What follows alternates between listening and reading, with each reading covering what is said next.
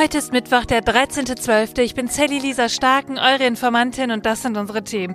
Ja, ein Parfüm-Influencer, der mit Rechtsextremen posiert ja, und jetzt doch lieber der CDU beitreten möchte. Ja, ehrlich gesagt war das die Schlagzeile des Tages gestern und wir schauen da mal genauer hin. Dann ein Blick nach Thüringen. Da begeben wir uns mal auf die Suche nach dieser ominösen Brandmauer. Die CDU und die FDP, die haben da nämlich schon wieder gemeinsame Sache mit der AfD gemacht. Zum Schluss schauen wir nach Gaza und ich habe heute ein paar Worte zum Nachdenken mitgebracht. Los geht's. Die Informantin. News erklärt von Sally Lisa Stark.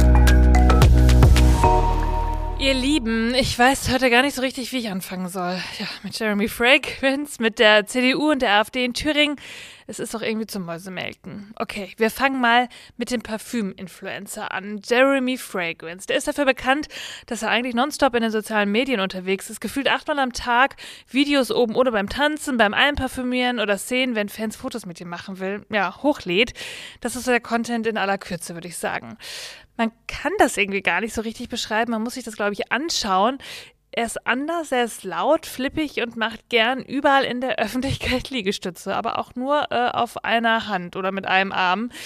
Ja, soweit so gut kann ja jeder machen, was er will. In diesem wilden Internet mache ich ja auch. Und es ist immer schwierig zu sagen, also wenn du über eine Million Follower hast, dann hast du auch eine Verantwortung. Aber irgendwie ist das in gewissen Teilen dann eben doch so. Man beeinflusst eben Menschen. Und ehrlicherweise, das tue ich hier ja auch. Ich kennzeichne meine Meinung immer, aber sie kommt dann eben doch manchmal vor. Ja, und Jeremy Fragrance, der hat ja noch nicht mal den Anspruch, dass er sachlich über was berichtet. Nein, er wird klar dafür bezahlt, dass er Werbung für Parfüm macht oder bei Aldi auch mal am Brot riecht. Ja, das müsstet ihr googeln, da möchte ich nichts näher zu sagen. Ja, nur jetzt hat er eben missgebaut. Er hat mit Rechtsextremen vor der Kamera posiert und das auch gleich zweimal hintereinander mit Männern in der Abendgarderobe und zeigte dabei auch, wer die Arbeit dieser Männer hat, nämlich zwei Zettel in die Kamera gehalten. Bei diesen beiden Männern, da handelt es sich um prominente Figuren der rechtsextremen Szene Deutschlands und sie dürfen bei Jeremy Fragrance eben auch Werbung für ihre Projekte machen. Ja, nur das war alles kein Zufall, sondern Fragrance, der war Gast bei dem äußerst rechten New York Young Republican Club, bei der als Hauptredner sogar auch Donald Trump aufgetreten ist. Ja, er war auch nicht der einzige Deutsche, der auf dieser Gala war. Man hat Fotos gesehen, gesehen in den sozialen Medien. Da war zum Beispiel auch der AfD-Spitzenpolitiker Maximilian Krah, Spitzenkandidat für die Europawahl. Vielleicht erinnert ihr euch an den, über den haben wir schon oft gesprochen. Kai Gottschalk war auch da, finanzpolitischer Sprecher der Bundestagsfraktion der AfD. Die sind also extra angereist. Ja, und die beiden Herren, die da mit Jeremy posiert haben, auf der einen Seite war das Alexander Kleiner. Der nennt sich Alex Walenki. Er ist einer der bekanntesten Aktivisten der rechtsextremen identitären Bewegung.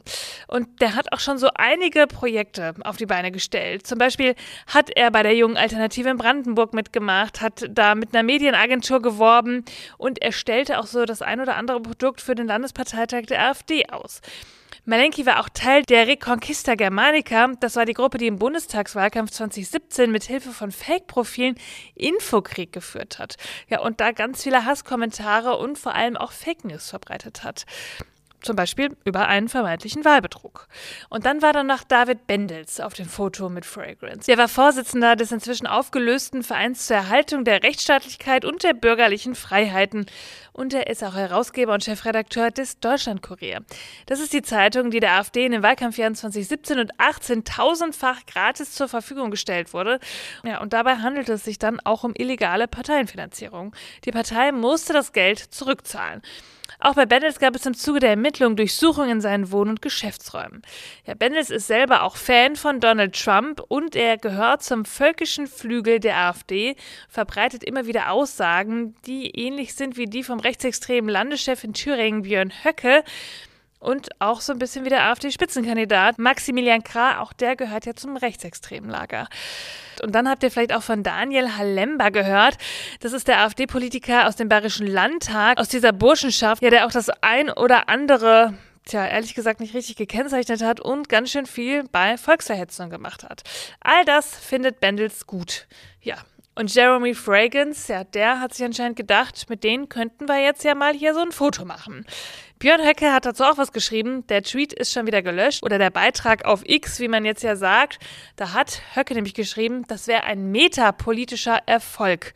Also die Strategie, die die neue Rechte hat rund um Höcke, also ein Kulturkampf und irgendwie die Influencer-Bubbles anzustechen. Tja. Und gestern, da meinte Jeremy dann, also ich habe ehrlich gesagt gar nichts mit diesen Rechten zu tun, da irrt ihr euch. Ich bin christlich und ich folge nur den Lehren von Jesus. Also wenn, dann würde ich hier was über die CDU erzählen. Okay. Nur der Spiegel, der schrieb so schön dazu. Jeremy hatte nicht nur Selfies gemacht. Auf den Bildern hatte Fragrance mit Alexander Kleine, der sich Alex Malenki nennt, einen der bekanntesten Aktivisten der rechtsextremen identitären Bewegung posiert und einen Sticker von dessen Medienagentur ins Bild gehalten und außerdem das Profil verlinkt. Und auch mit David Bendels hatte ein Foto hochgeladen und auch da den Deutschlandkurier verlinkt. Ja, und da jetzt mit Unwissenheit zu kommen, hm, das ist irgendwie ein bisschen schwach. Denn das gehört dann ja auch zur Sorgfältigkeit und zur Verantwortung einer Person in der Öffentlichkeit dazu. Vor allem, wenn man ja so oder so da auf eine rechte Veranstaltung geht, da fragt man sich doch vorher, um was geht's hier eigentlich? Das müsste ihm doch eigentlich klar gewesen sein, oder? Es erinnert mich auch so ein bisschen an die Geschichte aus dem Frühling. Da war er auf der OMR, das ist ja die ja, mit die größte Messe, wenn es um Online-Marketing ging. Und da saß er auf der Bühne und hat sein neues Buch beworben und da sagte er, er sei ethisch sehr geil unterwegs. Ich könnte es mir sehr leicht machen. Ich könnte pro Tag fünf Mädels bumsen. Ich könnte euch alle verarschen. Also mein Fazit. Nur richtig das Unternehmen wie Aldi jetzt sagen, der Herr mag zwar gut riechen, aber wir riechen uns hier jetzt nicht mehr und arbeiten auch nicht mehr zusammen. Und dann ein Blick nach Thüringen. Da wurde die rot-rot-grüne Landesregierung überstimmt. Das ist an sich natürlich kein Problem. In einer Demokratie gibt es viele Meinungen und gerade in Thüringen, da, da ist es ja auch eine Minderheitenregierung. Nur sie wurde überstimmt, weil CDU und FDP mit den Stimmen der AfD ein Gesetz geändert haben. Die drei Oppositionsparteien, die setzten sich am Freitag im Landtag gegen die rot-rot-grüne Minderheitskoalition von Ministerpräsident Bodo Ramelow von den Linken durch. Und dabei ging es um ein Waldgesetz. Das rechtlich umstrittene Gesetz, das von der FDP vorgelegt wurde, soll den Bau von Windenergieanlagen in den Wäldern von Thüringen erschweren. Kritik kam unter anderem vom Bundesverband für erneuerbare Energien.